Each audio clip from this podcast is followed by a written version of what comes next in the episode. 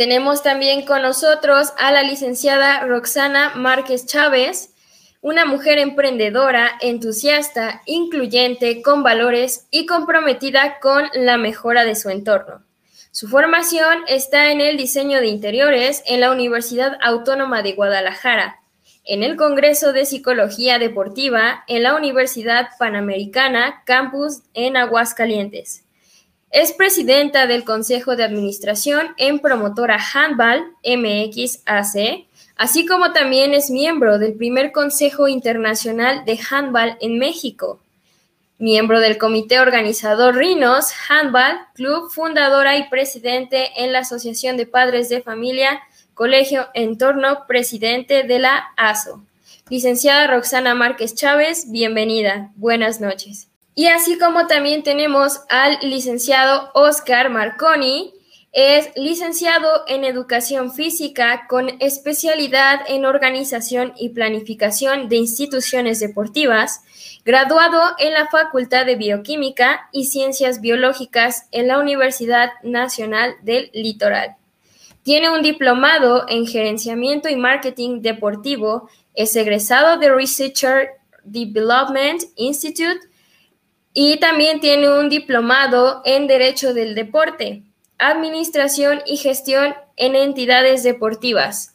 Es egresado de la Universidad Abierta Interamericana entrenador nacional del voleibol, certificación otorgada por la Confederación Argentina de Voleibol, así como también es profesor de tenis, cuenta con su certificación otorgada por la Asociación Argentina de Tenis y ha trabajado como gestor deportivo institucional en clubes Sirio Libanes y Gimnasia y Esgrima, ambos de la ciudad de Pergamino. Es director de los cursos de capacitación para dirigentes deportivos de la consultora deportiva Rosarina en gerencia deportiva. Es docente en la Universidad del Gran Rosario de la Diplomatura en Gestión Deportiva, titular de la materia Organización de las Instituciones Deportivas, así como también es un importante consultor deportivo. Licenciado Oscar Marconi, bienvenido y muy buenas noches a todos. Y una vez que ya tenemos a nuestros panelistas, vamos a comenzar con nuestra ronda de preguntas. A través de este panel, nuestra meta es principalmente exponer los distintos puntos de vista, las metodologías de gestión respecto a las organizaciones deportivas en tiempos de pandemias. Y bueno, las reglas de este panel es, primeramente, no levantar el tono de voz, respetar los turnos de participación de los demás ponentes. Nuestro tiempo límite para responder cada pregunta en este caso serían dos minutos como máximo.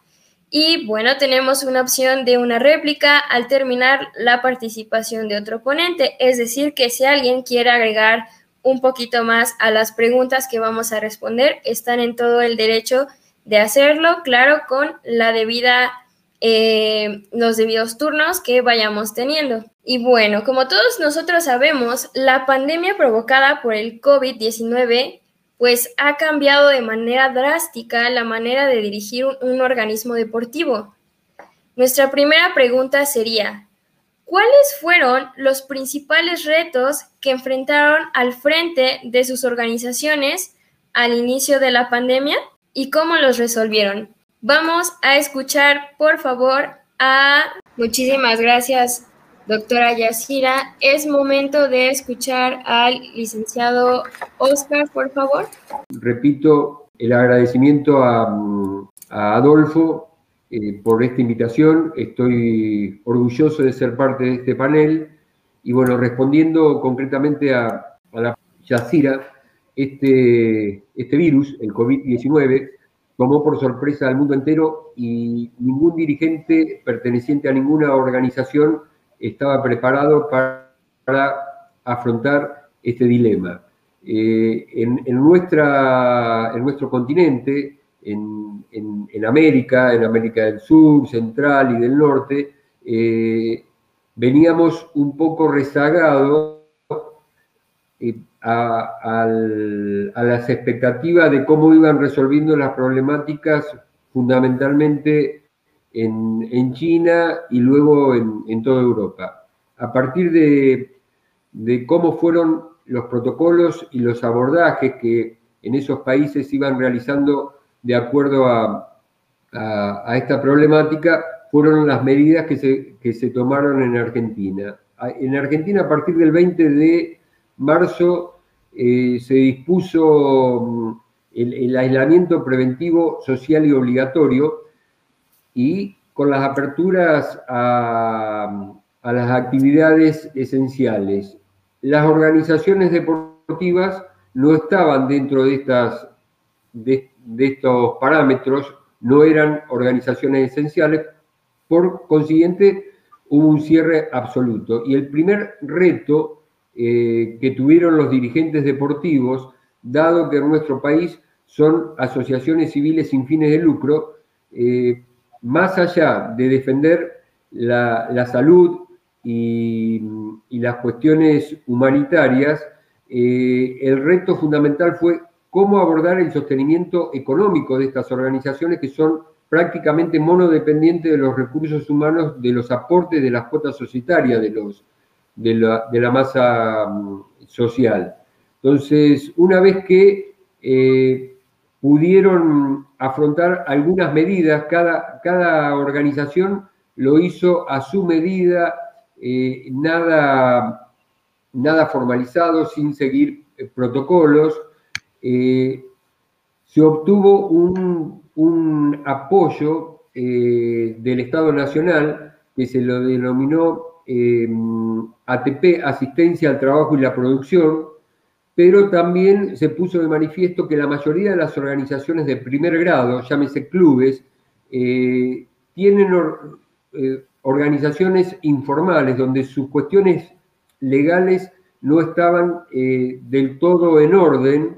Entonces, este, este, esta ayuda nacional no la pudieron obtener todas las organizaciones. Entonces quedó en manos de resoluciones individuales. Muchas gracias, licenciado Oscar, por compartirnos su respuesta. Vamos a escuchar a la licenciada Roxana, por favor. Hola, ¿qué tal a todos? Buenas noches. Antes que nada, pues muchísimas gracias por la invitación. Es un honor compartir con ustedes este, este tiempo y este panel. Pues en lo que es en mi caso, igual coincido con, con Oscar y con, y con la doctora Yacira en donde a todos nos, cae de sorpresa todo esto. Yo creo que en el momento que veíamos en nuestro continente americano el que iba empezando en, en Asia, pues no veíamos la dimensión de lo que se estaba acercando, ¿no? Y yo creo que todos, en, eh, pues todos estuvimos en, eh, asustados, con mucho miedo, el ver esta situación y pues bueno, a lo que nosotros nos enfrentábamos es estar en casa, estar en, con los hijos, teniendo las cuestiones académicas en línea, el explorando también lo que, las plataformas eh, que, estaban, que se estaban dando a conocer y pues lo que nosotros nos, nos respecta en la cuestión de, de, nuestra organización y en el club de handball que tenemos, pues lo que nosotros tomamos la iniciativa de poder preparar o dar a conocer esta disciplina a diferentes colegios de nuestro estado, de nuestra ciudad. Y pues bueno, eso para nosotros fue una gran ventaja, ¿no? Eh, tuvimos que, vencer esta situación y pues bueno, a, todo lo que nos venía marcando el gobierno. Yo creo que todos en sus, en diferentes países, en diferentes dimensiones, pero las tuvimos que, acatar. Y pues bueno, esa fue una de las problemáticas, pero también lo vimos los beneficios que, que tuvimos, ¿no? Muchas gracias, licenciada. Y bueno, licenciado Adolfo, por favor, si nos comparte su respuesta. Gracias, Nesli. Y bueno, pues este, a mí también me toca agradecerles a, nuestros invitados que hayan aceptado el, participar con nosotros en este panel. Muchísimas gracias. Y bueno, a final de cuentas es subrayar solamente lo que ya se ha estado mencionando respecto al inicio de esta circunstancia. Definitivamente pues fue algo eh, que sorprendió completa y totalmente a todos. De ninguna manera nadie estábamos prevenidos para esta situación a ningún nivel, ni siquiera al nivel municipal, por supuesto al nivel estatal e incluso ni a, ni a nivel federal, ¿no? Este, Digo, ningún país pensó que esta situación se fuera a salir totalmente de control. La verdad es que los primeros retos fue precisamente el eh, afrontar el encierro, ¿no? Digo, todas las prácticas deportivas definitivamente pues son fuera. Este, llevábamos un ritmo de entrenamientos, de salidas, de todo este tipo de situaciones y el hecho de que prácticamente de un día para otro nos dijeran quédate en casa, que bueno, a final de cuentas era por el beneficio y por el aspecto salud, este, pero bueno, creo que sí fue un choque bastante importante, sobre todo para todos aquellos que practicamos deporte y específicamente para las organizaciones deportivas, bueno, fue un desequilibrio total, ¿no? Por otro lado, bueno, ¿cómo se comenzó a resolver? Pues tratando precisamente de buscar alternativas, ¿no? Y creo que una de esas alternativas fue esto que estamos viviendo en este momento. La que vimos nosotros en lo particular fue precisamente el beneficio que podían traer eh, o, que o que está trayendo en este caso la tecnología.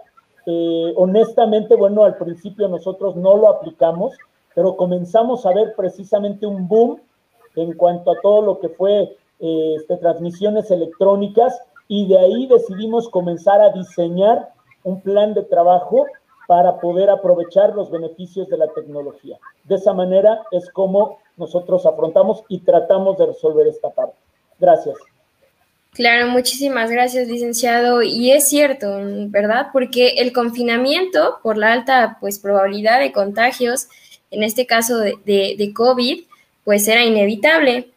Y pasando precisamente a la segunda pregunta, consideran que el cierre de espacios de libre esparcimiento para la práctica del deporte como parques, gimnasios, centros de formación, entre otros, fue una medida adecuada para combatir la pandemia? ¿Y por qué? Vamos a escucharlo, licenciado Oscar Marconi, por favor. Bueno, gracias, Nesli. Eh, sí, considero que eh, las medidas adoptadas ante la incertidumbre que teníamos en aquellos momentos, eh, fueron en, vías de preservar lo más preciado que tenemos, que, es la vida, es la vida de las, de las personas humanas.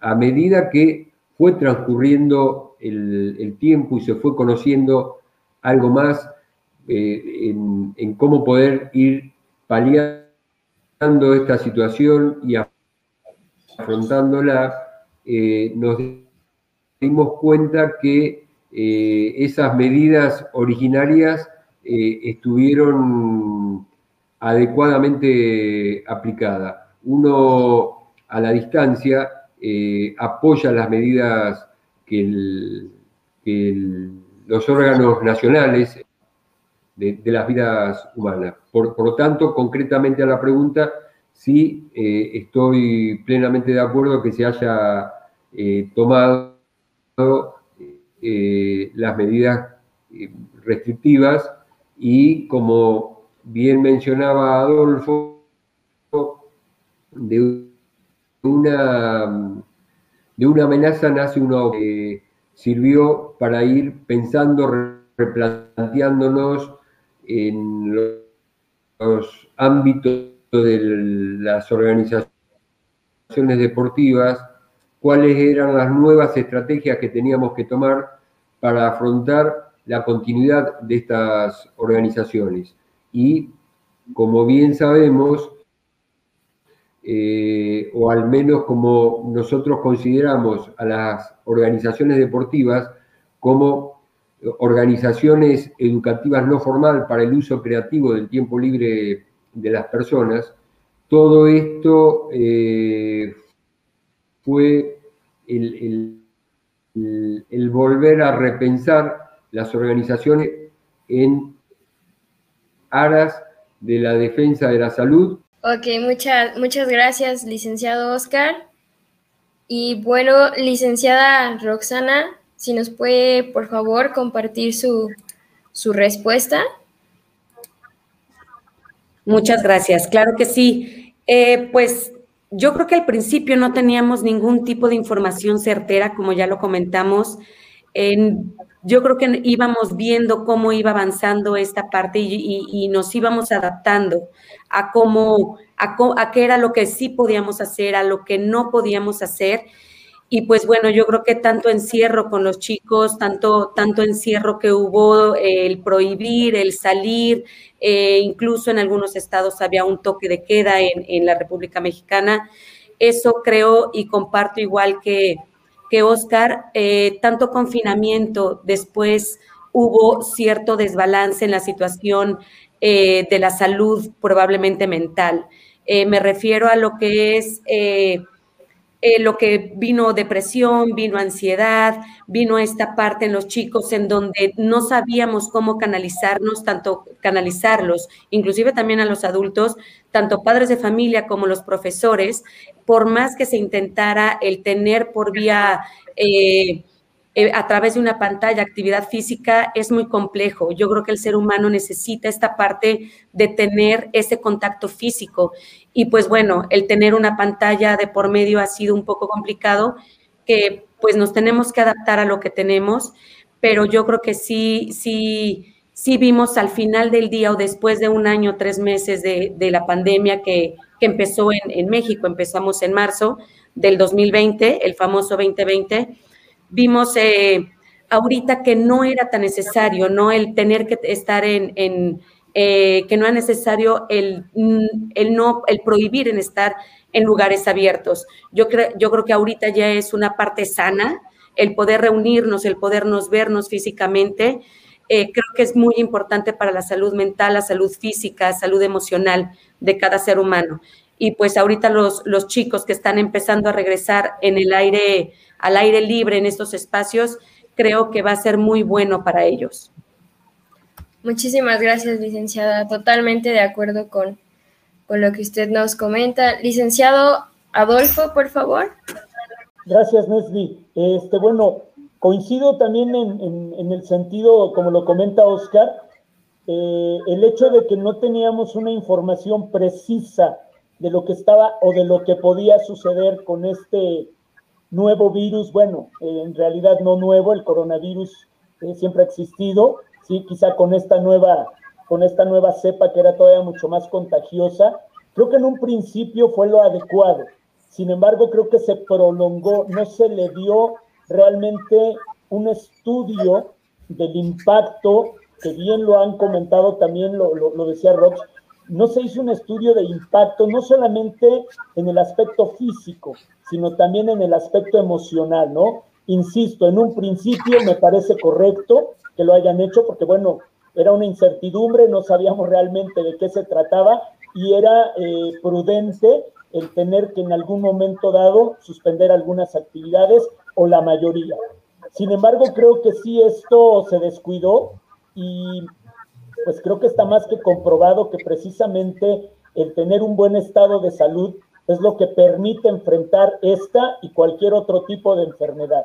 Creo que se eh, subvaloró eh, eh, a la práctica deportiva, a la actividad física, como una, como una parte de prevención para que esto pudiese ser mejor afrontado, ¿no? Entonces, creo que mi, mi, punto final es de que al principio estuvo correcto, pero esto se prolongó de más. Se debió haber hecho un estudio como para poder determinar que este regreso con todas las medidas de seguridad debió haber sido un poco antes. Claro, muchísimas gracias, licenciado. Y bueno, eh, doctora Yacira, si por favor nos comparte su respuesta. Bien, muchas gracias. Por supuesto que desde el inicio de la pandemia, el confinamiento ha sido una medida necesaria para protegernos a todos de esta terrible enfermedad que ha cobrado vidas a nivel mundial. Y sí, consideramos que era necesario cerrar todos esos espacios de libre esparcimiento para la práctica de actividades deportivas.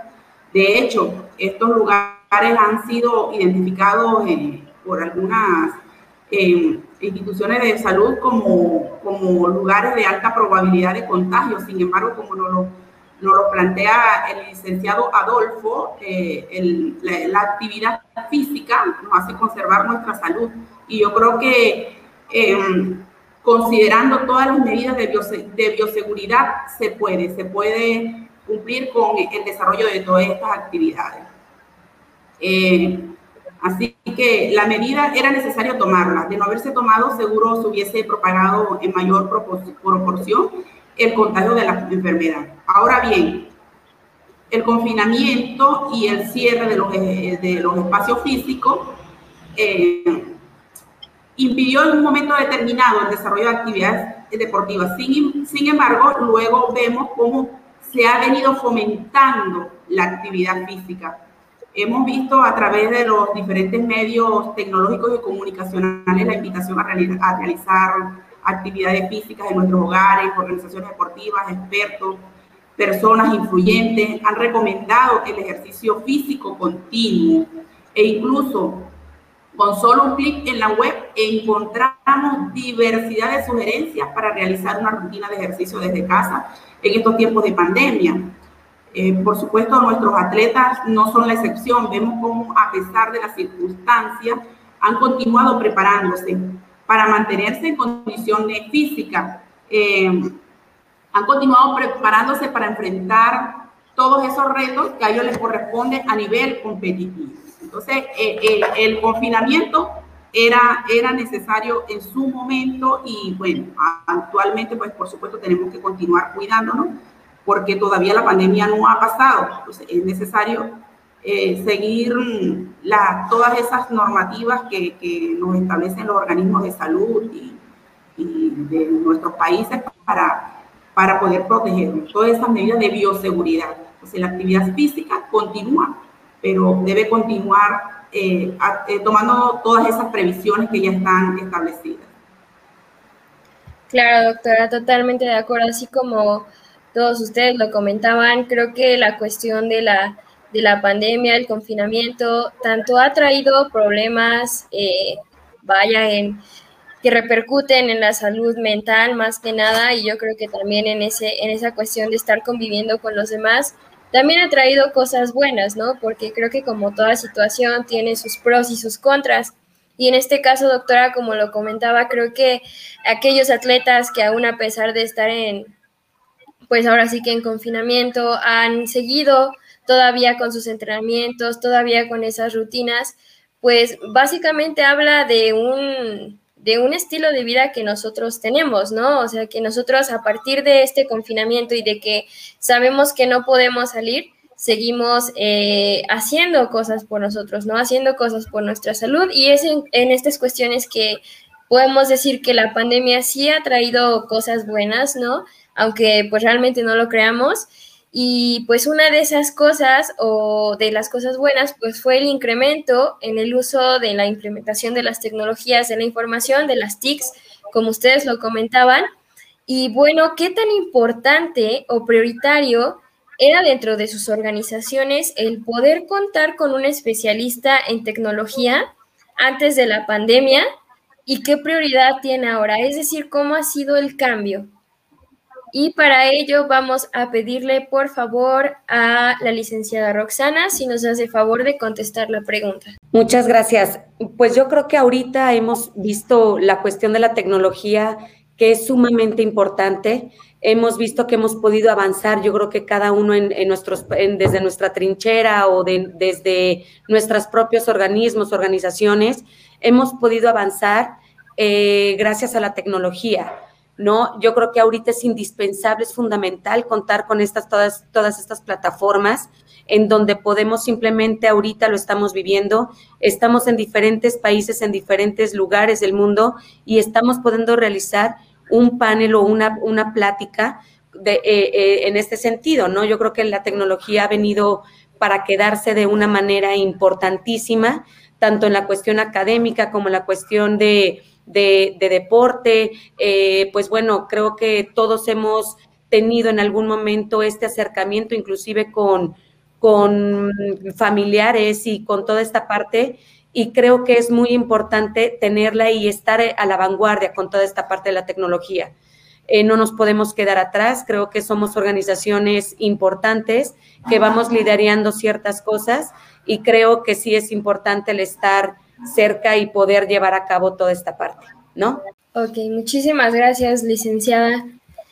Y bueno, licenciado Adolfo, ¿cuál es su opinión? ¿Cuál es su respuesta? Muchas gracias, Este, bueno, En lo particular, en lo que a nosotros respecta, desde un principio eh, nos dimos cuenta que precisamente este uso de la tecnología nos comenzó a abrir puertas eh, y creo que hicimos una perfecta combinación entre toda esa actividad eh, que en su momento, bueno, pues era presencial, con eventos, con todo este tipo de situaciones, eventos masivos y demás. Y la verdad es que nos vimos muy fortalecidos cuando comenzamos a darle el uso a la tecnología. Sin embargo, sí quiero comentarte que una vez que llegamos a esta parte del confinamiento, se potencializó.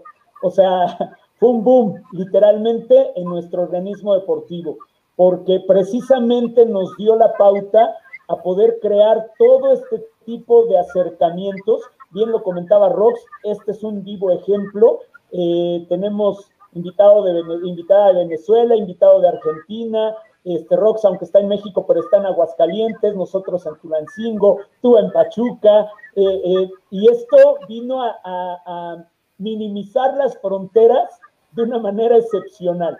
Y para nosotros en lo particular, quiero volver a insistir, ha sido realmente eh, pues algo extraordinario porque potencializó todos esos proyectos que teníamos, todas, todos esos deseos de acercamiento hacia otros organismos internacionales. Para nosotros fue un boom. Ok, muchísimas gracias, licenciado. Doctora Yacira, por favor. Bien, sin duda el, incremento en el uso de las tecnologías, como lo plantearon mis antecesores en este panel, eh, se ha incrementado, no solo en nuestras organizaciones, sino en el mundo entero, además del crecimiento y desarrollo vertiginoso de las tecnologías y la, comunicación que nos ha arropado en las últimas décadas, eh, eh, desde que llegó la pandemia, nos hizo, nos hizo dar mayor uso de las TIC para comunicarnos y mantenernos informados. Contar con un especialista en tecnología ha sido y seguirá siendo importante para las organizaciones de formación y promoción deportiva. Por ejemplo, en Venezuela estamos formando actualmente para la práctica y para el gerenciamiento del voleibol. ¿Cómo lo estamos haciendo? Bueno, a través de los medios tecnológicos, sí, a través de plataformas digitales, a través de las redes sociales. Es decir, mantenemos activos a nuestros dirigentes, a nuestros entrenadores, a los árbitros, a, a los atletas, a través de diferentes eventos y actividades de formación. Los procesos administrativos también se han venido desarrollando desde la modalidad trabajo en casa. ¿Y cómo se hace? A través de la tecnología. Sin embargo, no ha sido fácil para todos. La, adaptación a esta nueva modalidad de trabajo se ha convertido en un objetivo de nuestras organizaciones, definitivamente. Todo cambio puede implicar alguna resistencia, sobre todo cuando hay desconocimiento de lo nuevo, ¿no? Quizás algunos ya pudiéramos tener el conocimiento eh, en el manejo de todas estas plataformas tecnológicas, pero otros no. Entonces, adaptarse a algo nuevo siempre va a generar un poco de resistencia. Pasar de lo presencial a lo virtual, sin duda que ha generado algunas incomodidades, eh, no lo podemos negar. Eh, ante toda esta situación que planteo, contar con un especialista en tecnología ha sido de gran significancia, ha sido de gran apoyo para poder enfrentar eh, esta nueva modalidad de trabajo, para poder apoyarnos en la difusión de la información, para poder formar, en fin. Eh, son precisamente estos especialistas quienes están orientando los procesos a partir del uso de la tecnología.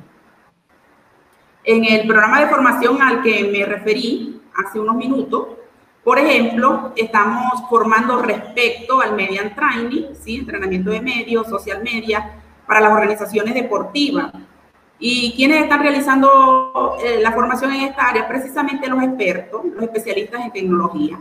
De allí que desde hace mucho tiempo eh, la figura de un especialista en tecnología ha sido y seguirá siendo sumamente importante en la estructura de las organizaciones de formación y promoción. En síntesis, aun cuando se, rogle, se, se logre perdón, erradicar o neutralizar esta pandemia, la figura del especialista en tecnología seguirá siendo por, en el tiempo sumamente importante para todos los procedimientos, tanto internos como externos, y difusión de las actividades que venimos desarrollando en nuestro red. Muchísimas gracias, doctora.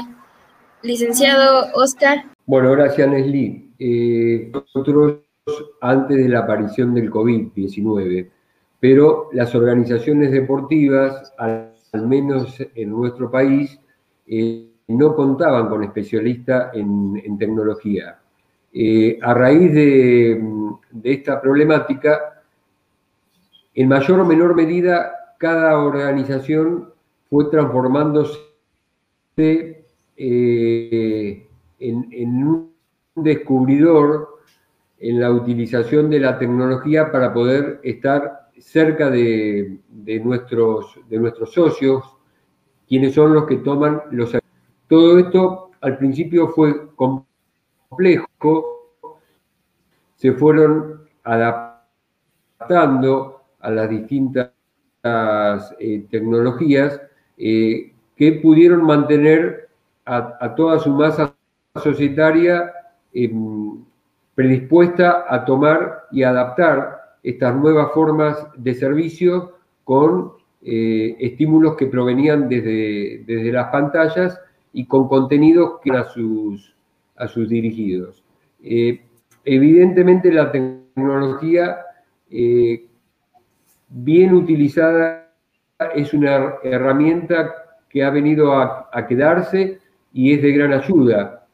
Por, como decía mm, Roxana, eh, ha producido un desanclaje, el desanclaje del espacio y el tiempo, como bien Hoy eh, estamos en este espacio eh, educativo desde distintas latitudes de, la Tierra en un mismo tiempo poder estar comunicado. A eso denomino desanclaje. Y esta tecnología desde lo comunicacional no me trae otra, otra cuestión que recurrir a una, a una reflexión del, del periodista, sociólogo y, filósofo eh, italiano eh, Gramsci, que decía, las palabras son, son parte de la comunicación y la comunicación construye realidades. Por ende, la realidad expresa de las palabras. Entonces, bien utilizada la tecnología es constructora de eh, personas mejor educadas, mejor formadas. Claro, muchísimas, muchísimas gracias, licenciado Oscar. Y, y sí, como usted tiene razón y como todos ustedes lo, lo, han expuesto en esta última pregunta, la tecnología realmente sí nos ha ayudado, sobre todo en el trabajo de las organizaciones y mucho más en, las organizaciones que tienen que ver con el, el deporte, porque es precisamente como se hace esa difusión y es como todos nosotros podemos llegar a las demás personas y precisamente facilitar que se abran estos espacios de diálogo y de seguir compartiendo pues saberes, en este caso seguir estando en comunicación, ¿no? Que es creo que una parte fundamental de cada uno de, de nosotros. Y pues bueno, no cabe duda que durante pues el último año, ya año y medio, eh, la forma en que nos comunicamos y en que ofertamos nuestros servicios, pues realmente ha cambiado drásticamente. Y pues esto hace apertura para la siguiente pregunta, que sería cómo se han adaptado en la implementación de estas tecnologías y qué aprendizajes o problemáticas han obtenido de ellas. Para ello vamos a escuchar la participación del licenciado Alfonso, por favor. Este, bueno, creo que fue un poquito de lo que mencionaba anteriormente. Este, la verdad es que para nosotros fue un descubrimiento fantástico el, uso de las tecnologías. Y bueno, afortunadamente nos dimos también precisamente a la tarea de, como lo manejaba la, la pregunta anterior, pues de tener alguien especializado precisamente en tecnología, darle prioridad a esta situación, eh, sobre todo porque el hecho de estar eh, confinados, pues bueno, nos limitaba en muchas circunstancias, pero ya al tener precisamente la asesoría de un experto en esta área, bueno, pues nos hizo abrirnos totalmente, ¿no? Y creo que coincido también con, con, la doctora Yacira y como lo comentaba también Oscar, este, decía la doctora Yacira, hay veces el cambio eh, crea resistencia, ¿no? Efectivamente, de alguna manera eso eh, nos, nos, nos, limita un poco, ¿no? Porque siempre tenemos un poco de temor al cambio, ¿no? Por un lado. Y por otro lado, bueno, este, lo comentaba Oscar, pues eh, la tecnología bien utilizada nos trae beneficios literalmente infinitos, ¿no? Este ha sido un momento en el que hemos aprendido muchísimo, eh, específicamente quizá para nuestra generación, me refiero a la mía, ha sido un poquito complicado el uso de la tecnología, sin embargo, bueno, como también bien lo mencionaba Oscar, lo, nos hemos tenido que adaptar y aprender, ¿sí? Y creo y quiero seguir subrayando lo que he comentado varias veces. Anteriormente, si estabas hablando de las redes sociales si estabas en redes sociales, bueno, tenías un impacto, pero si hoy no estás en redes sociales, no existes. ¿sí? Entonces, creo que sí es importante, siempre y cuando, como bien lo comentaba Oscar, le demos la utilización. Claro, muchísimas gracias, licenciado Adolfo. Y bueno, doctora Yacira, si nos puede compartir su respuesta, por favor. Gracias. Bueno, ubicándome en el, en el ámbito de la formación específicamente, que es donde me identifico más, ¿verdad? En las organizaciones deportivas, nuestro equipo de trabajo se ha adaptado fácilmente a la, a la implementación de nuevas tecnologías. Veníamos trabajando desde hace muchos años de manera presencial y hoy pues nos, nos hemos visto en la necesidad de, de migrar a los medios tecnológicos, comunicacionales para hacerlo ha sido verdaderamente una experiencia significativa que nos ha dejado nuevos aprendizajes.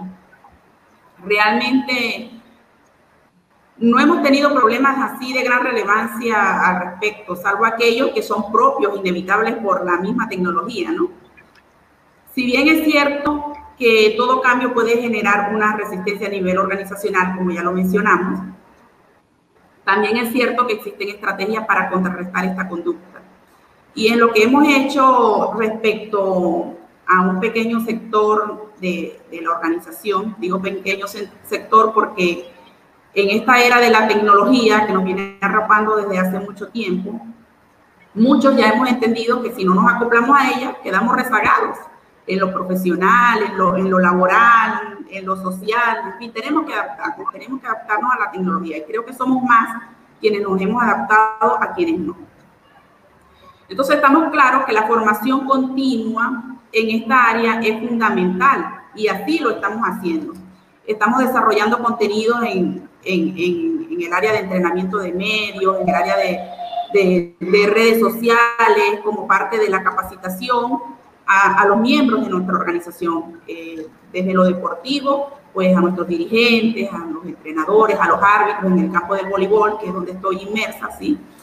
Y, y pues, lo que buscamos es precisamente que, que, las personas se adapten y puedan aprovechar eh, lo valioso que es manejar las tecnologías y ver cómo a través de ellas nos podemos formar y podemos alcanzar aprendizajes extremadamente significativos. Entonces, la implementación de la tecnología en los procesos es la mejor alternativa en este momento para mantener a nuestras organizaciones activas creo que es la mejor salida. Muchísimas gracias, doctora. Licenciado Oscar, por favor. Eh, gracias, Nesli. Eh, yo quisiera contextualizar que este panel está abocado a las organizaciones formativas y de promoción deportiva. Es decir, los clubes eh, brindan servicios, servicio educativo a través del movimiento. Y en tiempos de pandemia, al estar limitado las formas naturales de dar los contenidos educativos y que el mismo deportista fuese protagónico de, esos contenidos a través del movimiento, cuando estuvimos en el confinamiento, se intentó dar el servicio a través de estos mecanismos eh, virtuales o comunicacionales a través de la tecnología, donde al principio fue bien receptada para poder eh, suplir lo que se hacía en, un contexto distinto al, de pandemia, pero al menos las experiencias aquí en, la Argentina, eso con el paso del tiempo eh, fue eh, se fue desestimando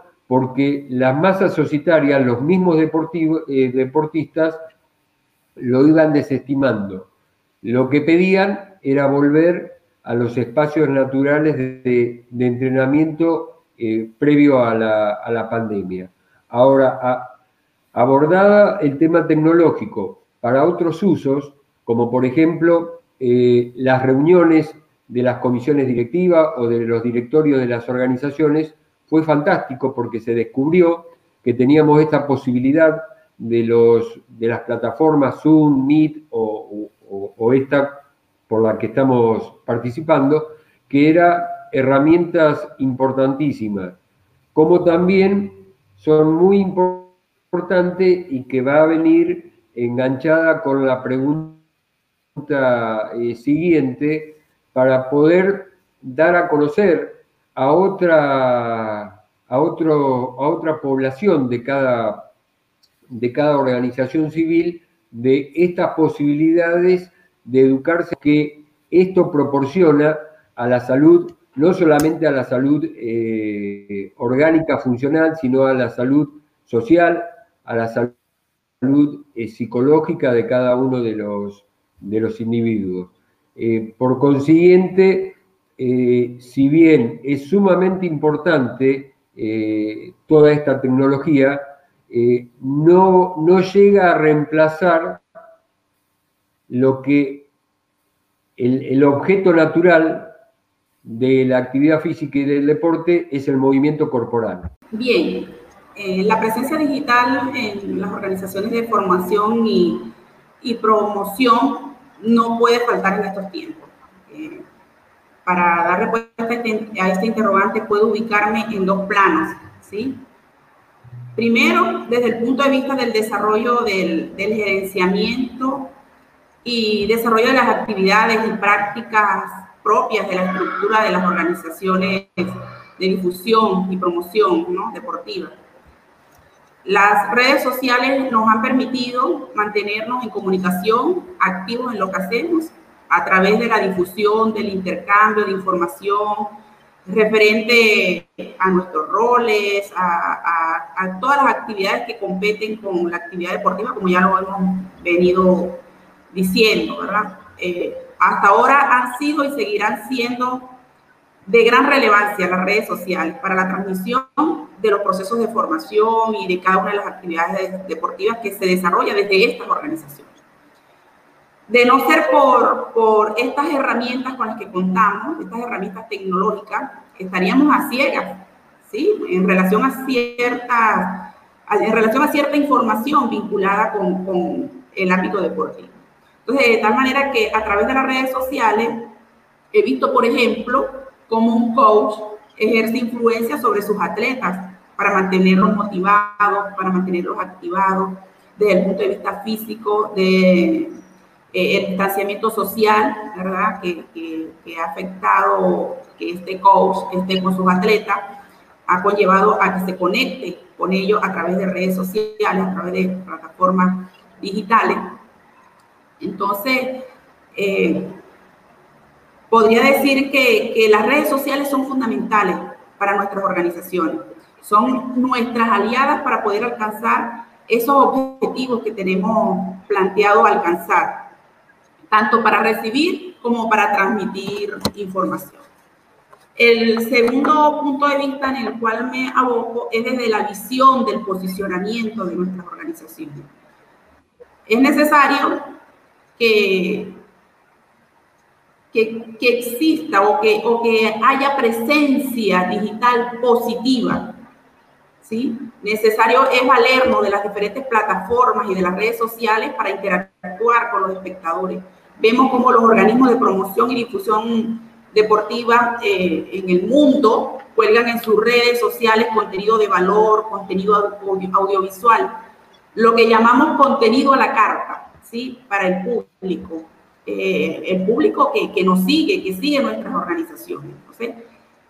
Eh, de allí que las redes sociales juegan un papel fundamental para el posicionamiento. Creo que las organizaciones deportivas se han visto y se seguirán viendo favorecidas por los avances a nivel comunicativo. Es a través de ellas que podemos llegar hasta las personas y, y lugares menos imaginados del mundo. No hay otra manera. Llegaron para quedarse y tenemos que seguir trabajando con ellas.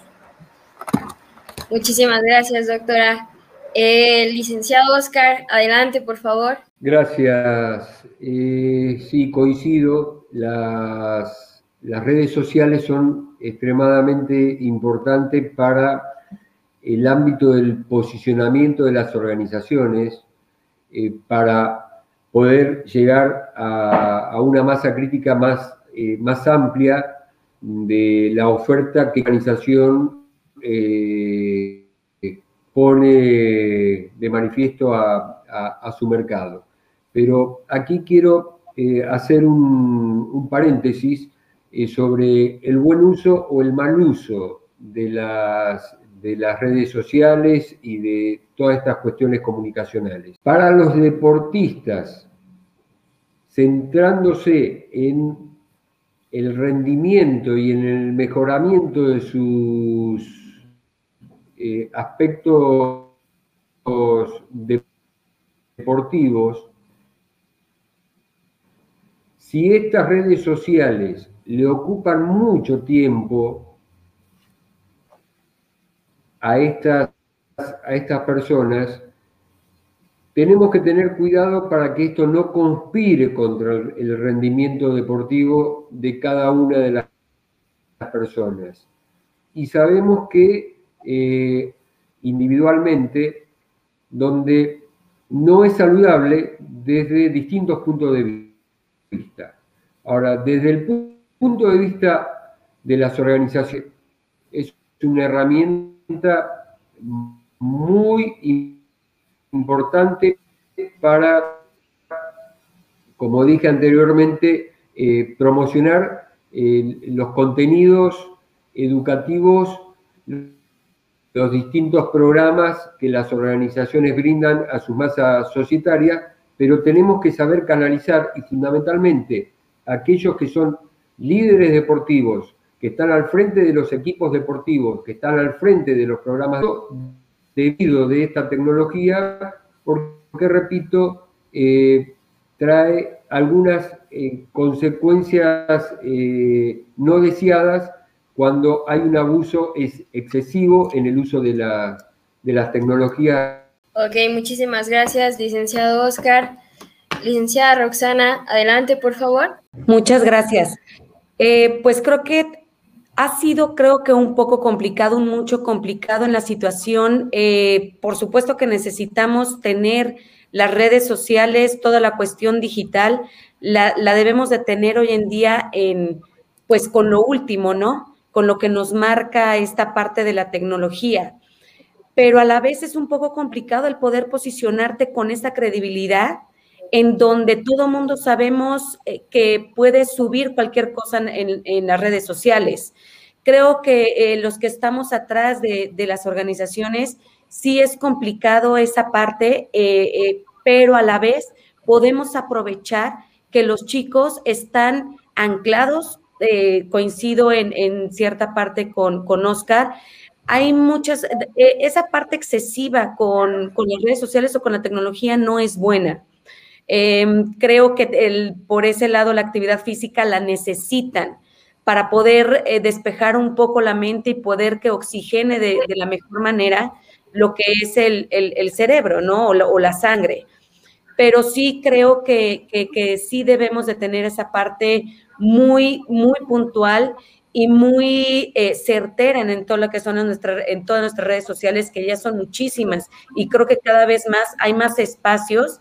Eh, debo confesar que en algún momento a mí me rebasó toda esta parte de, tantas redes sociales que existen y que los chicos están manejando, ¿no? Entonces creo que, que sí debemos de, de ser muy, muy cuidadosos en dónde poner, qué poner o, qué, o cómo manejarlas porque al fin y al cabo creo que nosotros somos personas que, que estamos guiando a los, a los chicos.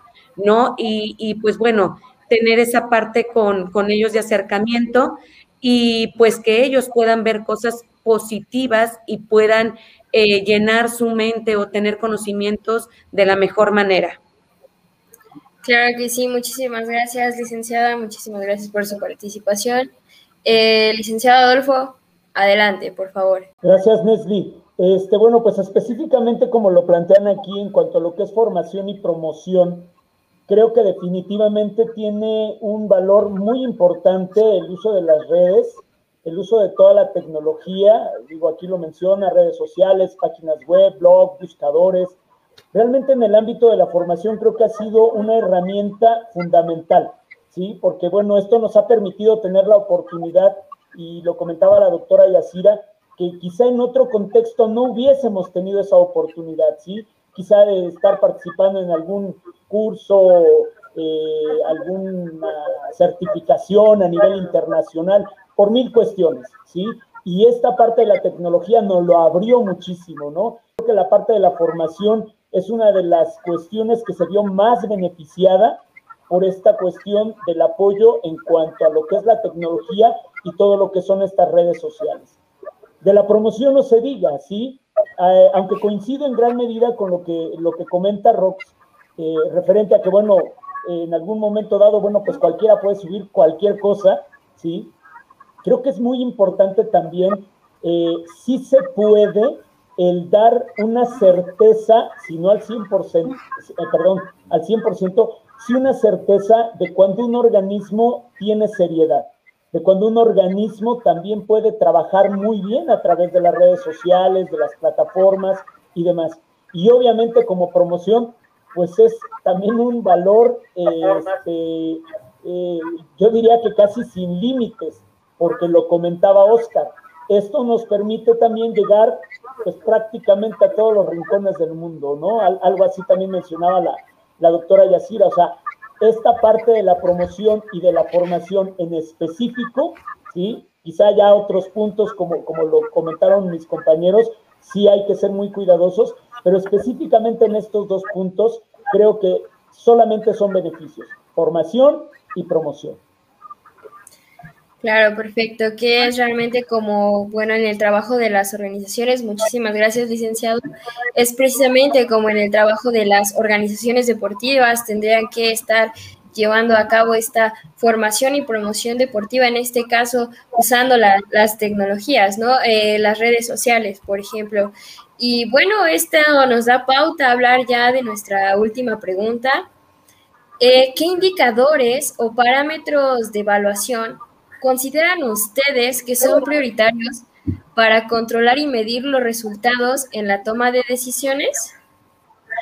Vamos a comenzar, por favor, con el licenciado Oscar. Adelante, licenciado. Eh, gracias, Nesli. Em, vuelvo a repetir, esta pregunta la tenemos que contextualizar a cada, a cada ámbito eh, de los países, cómo están conformados los, los diseños deportivos.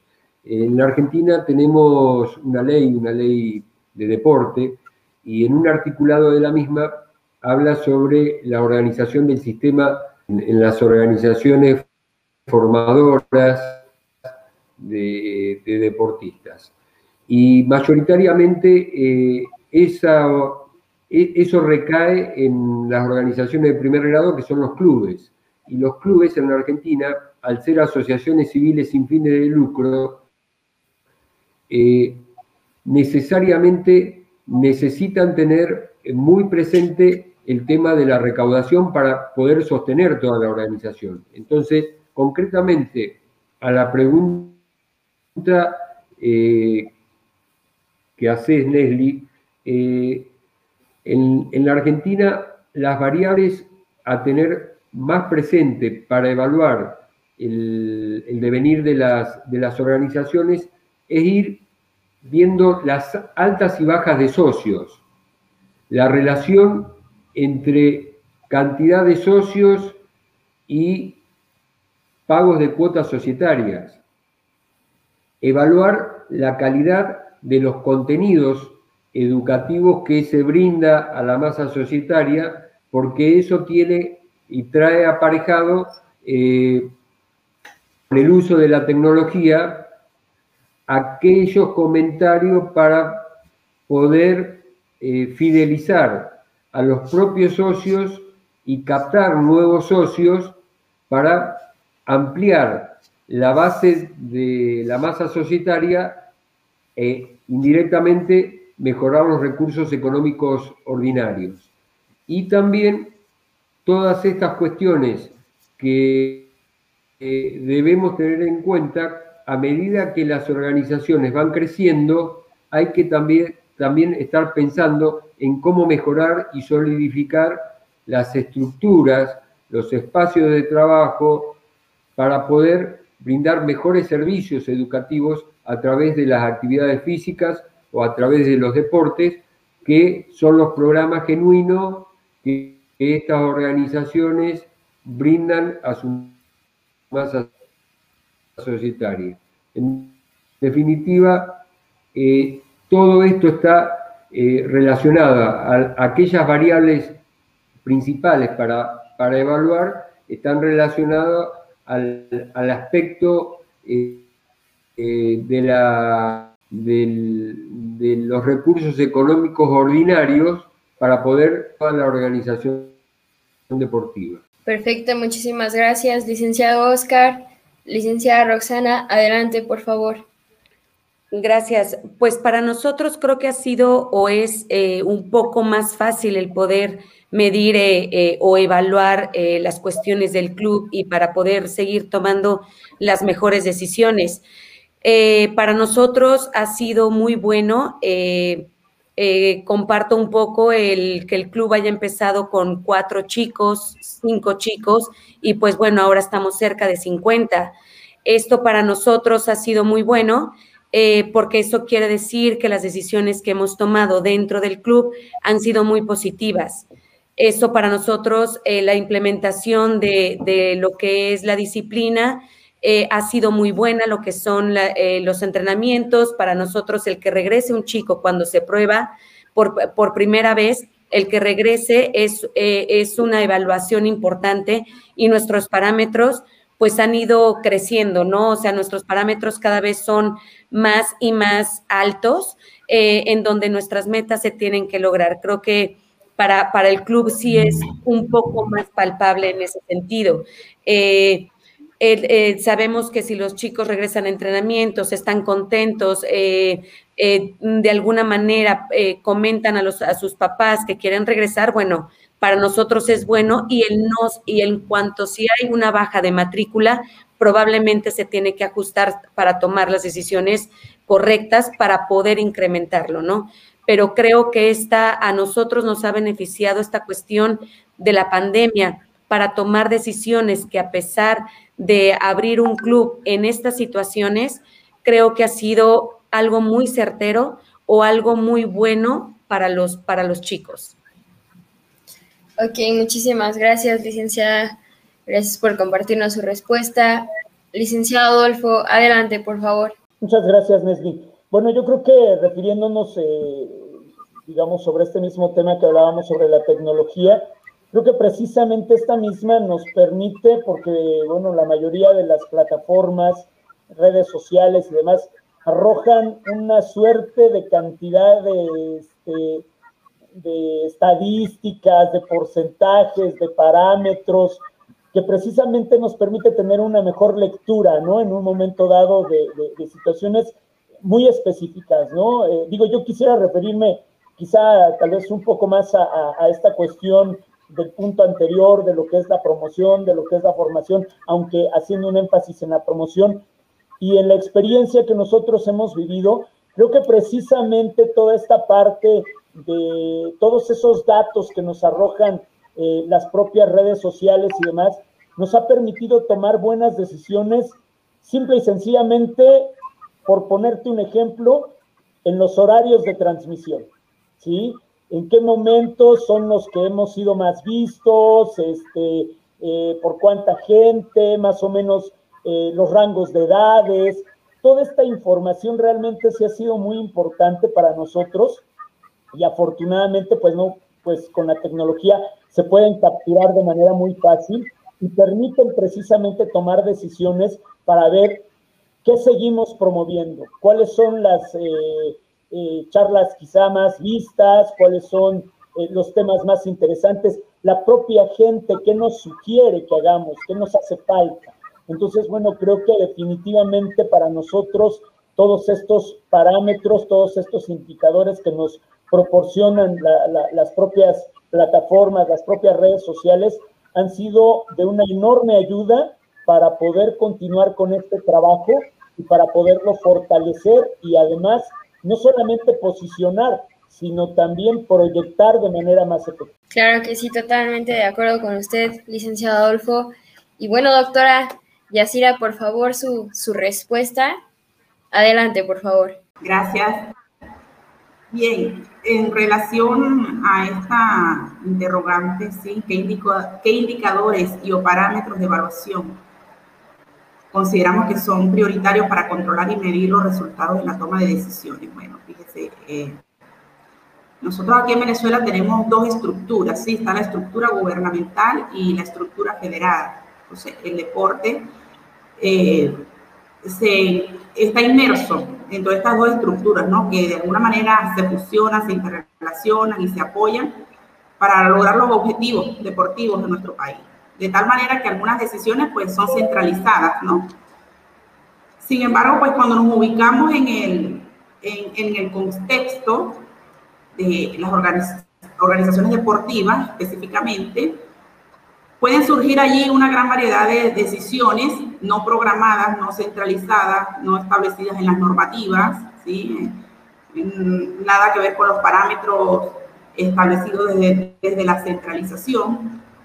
Y medir estas decisiones, el impacto, si es positivo, si es negativo, yo creo que va a depender de primero de los objetivos que hayan sido previamente establecidos en relación a una situación determinada y a partir de esos objetivos verificar si la decisión que se está tomando es la más indicada. Ubicándome en el plano gerencial, toda organización debe tener una planificación, ¿sí?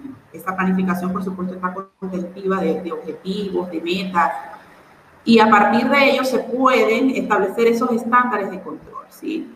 Esos, esos estándares de control de lo que, de lo que habla la interrogante, esos estándares de control que nos permiten verificar si realmente los resultados que estamos alcanzando son los que esperábamos obtener. Pero ¿cómo sabemos si realmente estamos alcanzando los resultados esperados? Bueno, viendo, analizando el impacto que ha tenido ese, ese, esa decisión en un momento determinado, los niveles de eficiencia, por ejemplo, los niveles de eficacia, estos indicadores que son tan conocidos a nivel gerencial. Bueno, vamos a verificar si realmente lo estamos haciendo bien. Entonces, es cuestión de, de que el dirigente o el gerente o quien tenga cargo de estas organizaciones tenga la habilidad, la habilidad de percibir si realmente el resultado que se está obteniendo en su decisión es el que se esperaba obtener, es el que está beneficiando a la organización, es el que está beneficiando al equipo es el que está beneficiando a los atletas, dependiendo el contexto en que los ubicamos. Yo podría decir que que existe una gran diversidad de indicadores que podrían aplicarse, que podrían medirse para verificar si esa toma de decisiones ha sido la más, la más efectiva. Si nos ubicamos en el campo del entrenamiento o, del desempeño del deportista, bueno, podríamos hablar de indicadores de, rendimiento, eh, indicadores de satisfacción en los atletas, ¿sí? Porque eh, cuando estamos gerenciando una organización tenemos de alguna manera una influencia sobre los deportistas. Entonces, ¿de qué manera estamos influyendo? Bueno, viendo si realmente estamos satisfaciendo sus necesidades, podemos detectar si realmente lo estamos haciendo bien o no. Entonces, la toma de decisiones puede, puede implicar la puesta en marcha de ciertos indicadores dependiendo del contexto, desde dónde se dirige y a partir de qué objetivo se está tomando.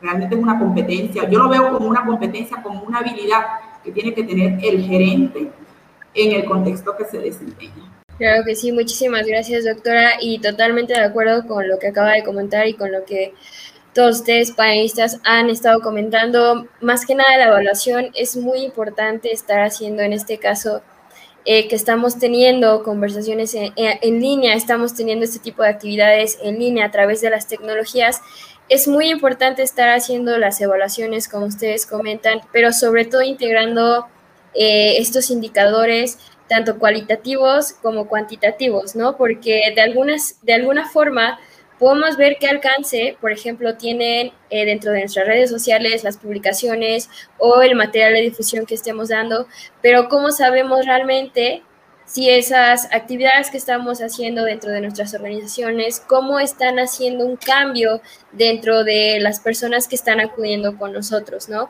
Como ustedes bien lo dicen, es muy importante hacer este tipo de evaluaciones y sobre todo que sea como una evaluación continua para precisamente fortalecer el trabajo de cada una de las organizaciones.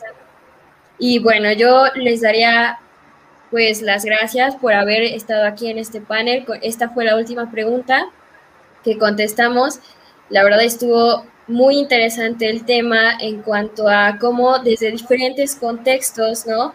Eh, podemos incluso llegar hasta las mismas conclusiones, ¿no? En las preguntas casi llegábamos como todos a los mismos puntos de cómo nos ha favorecido la tecnología en cuanto al fortalecimiento de nuestras organizaciones, a la difusión del material deportivo, a este acercamiento que hemos tenido con la gente a pesar de que estamos en, en confinamiento, ¿no? Que estamos guardando nuestra cuarentena. Y pues bueno, yo les doy las gracias a cada uno de ustedes, a cada una de ustedes por haber estado aquí en este panel y compartirnos muchísima experiencia que ustedes ah, ya, ya tienen, que han adquirido y pues bueno, que la hayan compartido con, con nosotros. Les cedo la palabra al licenciado Adolfo Ortega. Muchísimas gracias. Muchas gracias, Nesli. Gracias. Este, bueno, pues como siempre, en todas nuestras participaciones, en todas nuestras actividades, perdón, este, pues tratamos de darle participación a la gente que nos sigue en las transmisiones. Entonces, eh, seguramente tenemos por ahí algunas preguntas. Eh, para esto, bueno, pues siempre nos apoyamos en Aldo, que precisamente es nuestro responsable de la situación tecnológica, este, para, bueno, que nos haga favor de plantearlas. Y bueno, la primera pregunta es para la doctora Yacira.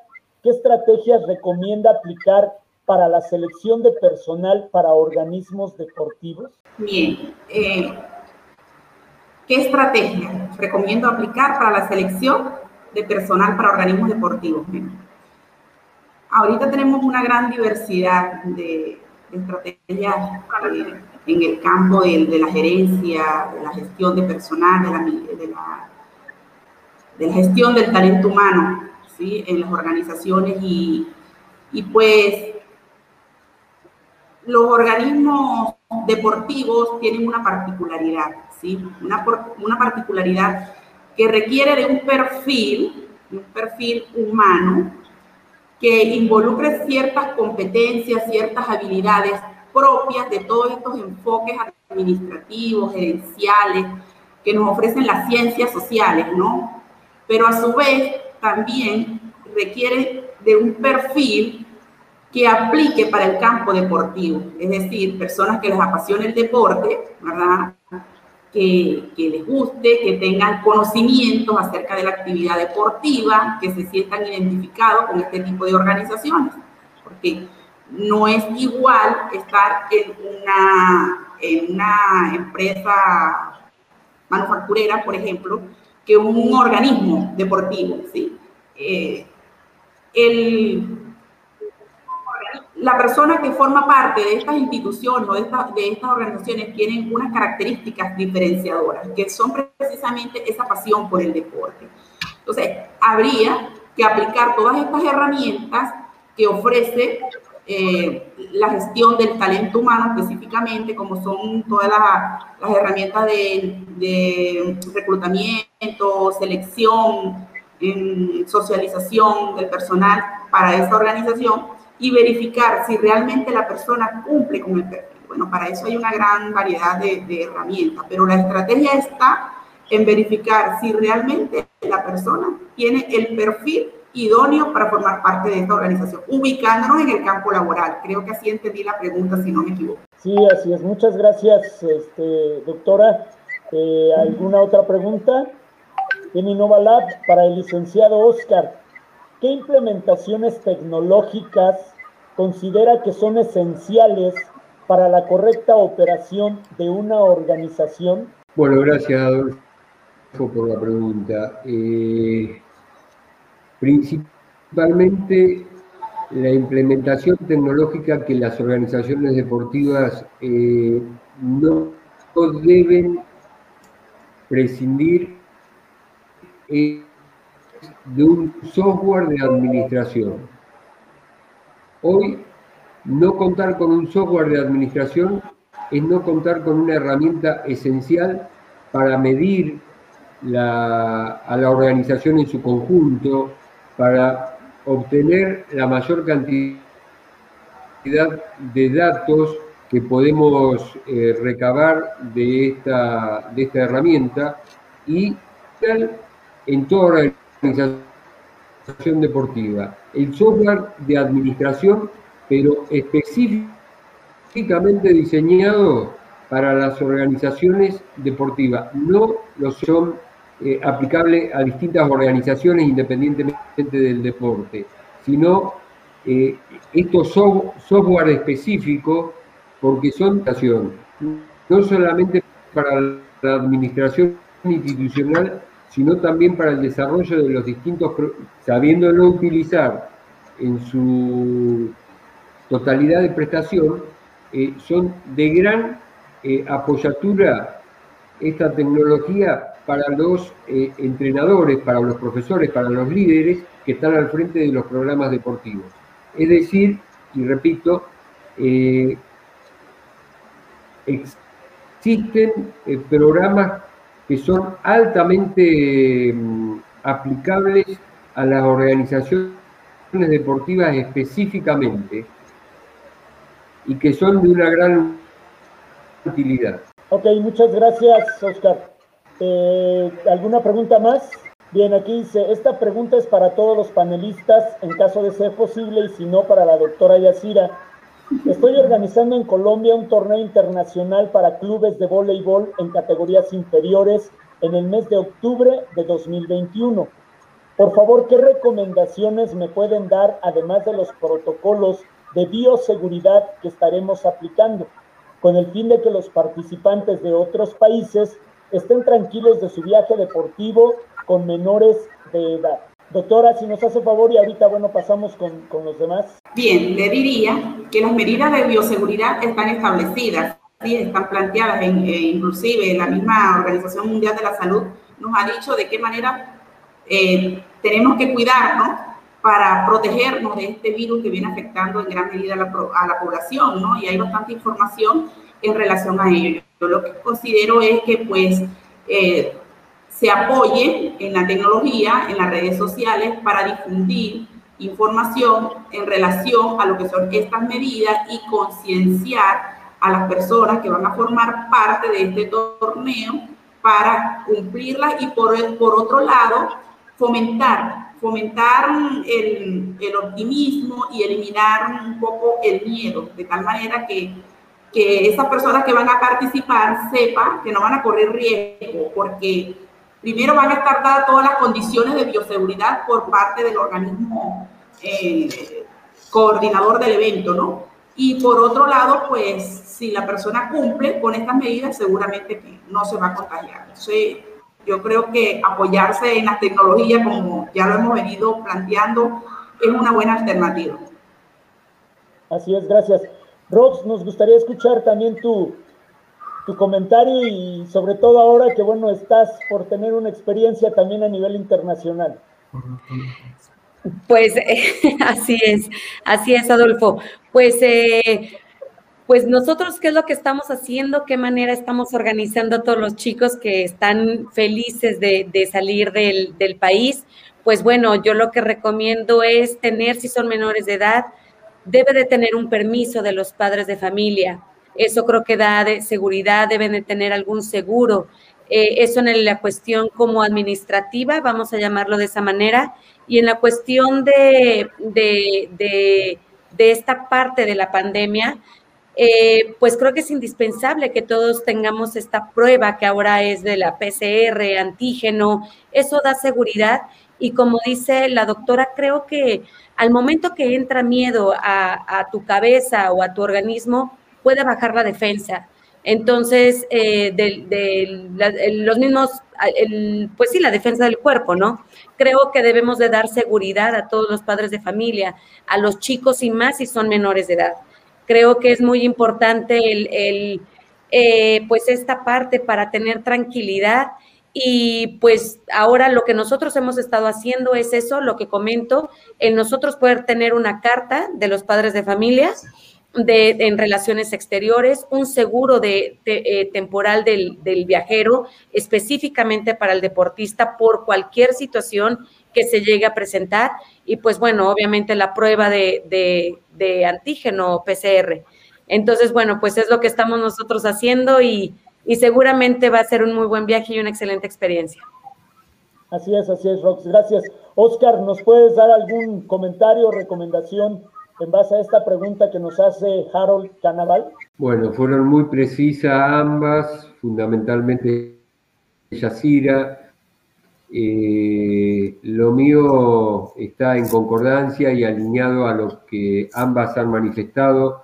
No tengo mucho más que, eh, agregar eh, parte de la Organización Mundial de la Salud y lógicamente eh, esperemos, como se trata de una de, categorías inferiores, esperemos que para esa fecha, octubre del 2021, los menores de 18 años también puedan acceder a la vacunación y estar mucho más protegidos de este de este virus. Así que no, no mucho más que, esto, Adolfo.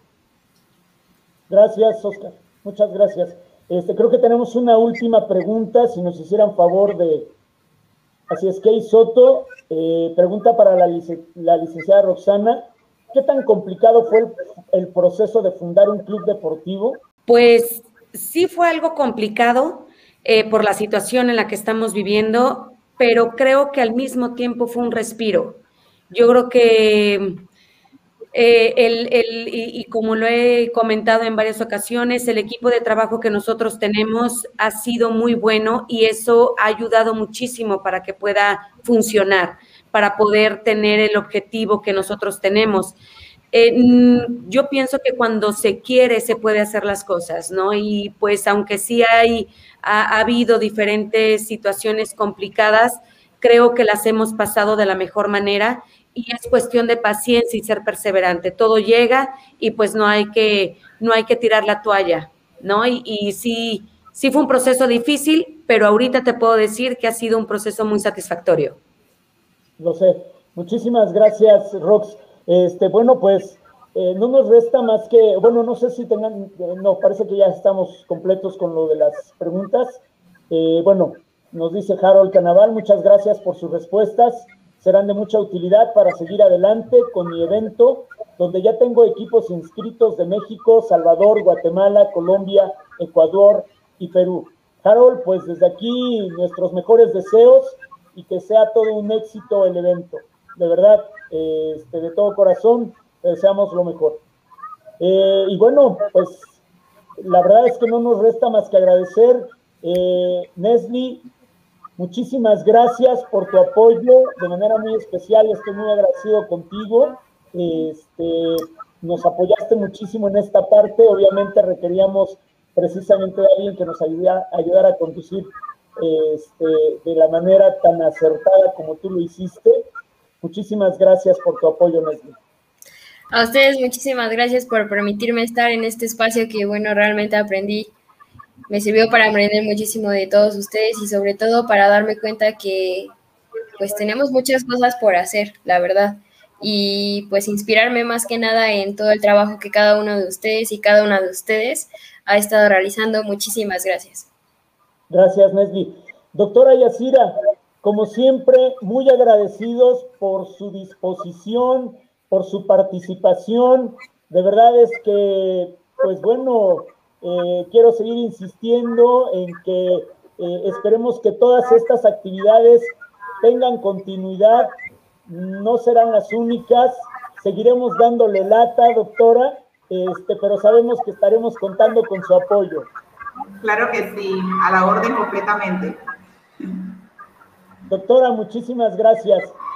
Rox, A usted. pues eh, sabes perfectamente que eres familia, que eres familia del CIDEI, este, y pues bueno, la verdad es que siempre un gustazo, todo un honor el tenerte con nosotros, este, agradecer siempre eh, también tu disponibilidad, tu apoyo, eh, y bueno, eh, yo quiero aprovechar este momento para comentarles a todos que muy pronto, tanto Rox a través de Rinos o Rinos a través de Rox este, y, el CIDEI les tendremos por ahí una sorpresa muy importante.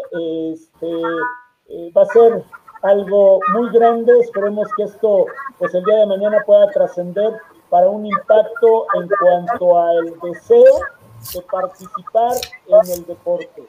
Rox, como siempre, de verdad muy agradecido contigo. Al contrario, Adolfo, muchísimas gracias eh, por tomarme en cuenta. Fue un gran panel. Seguramente eh, nuestros puntos de vista hayan tenido un impacto en, las personas que pudieron estar del otro lado de la pantalla.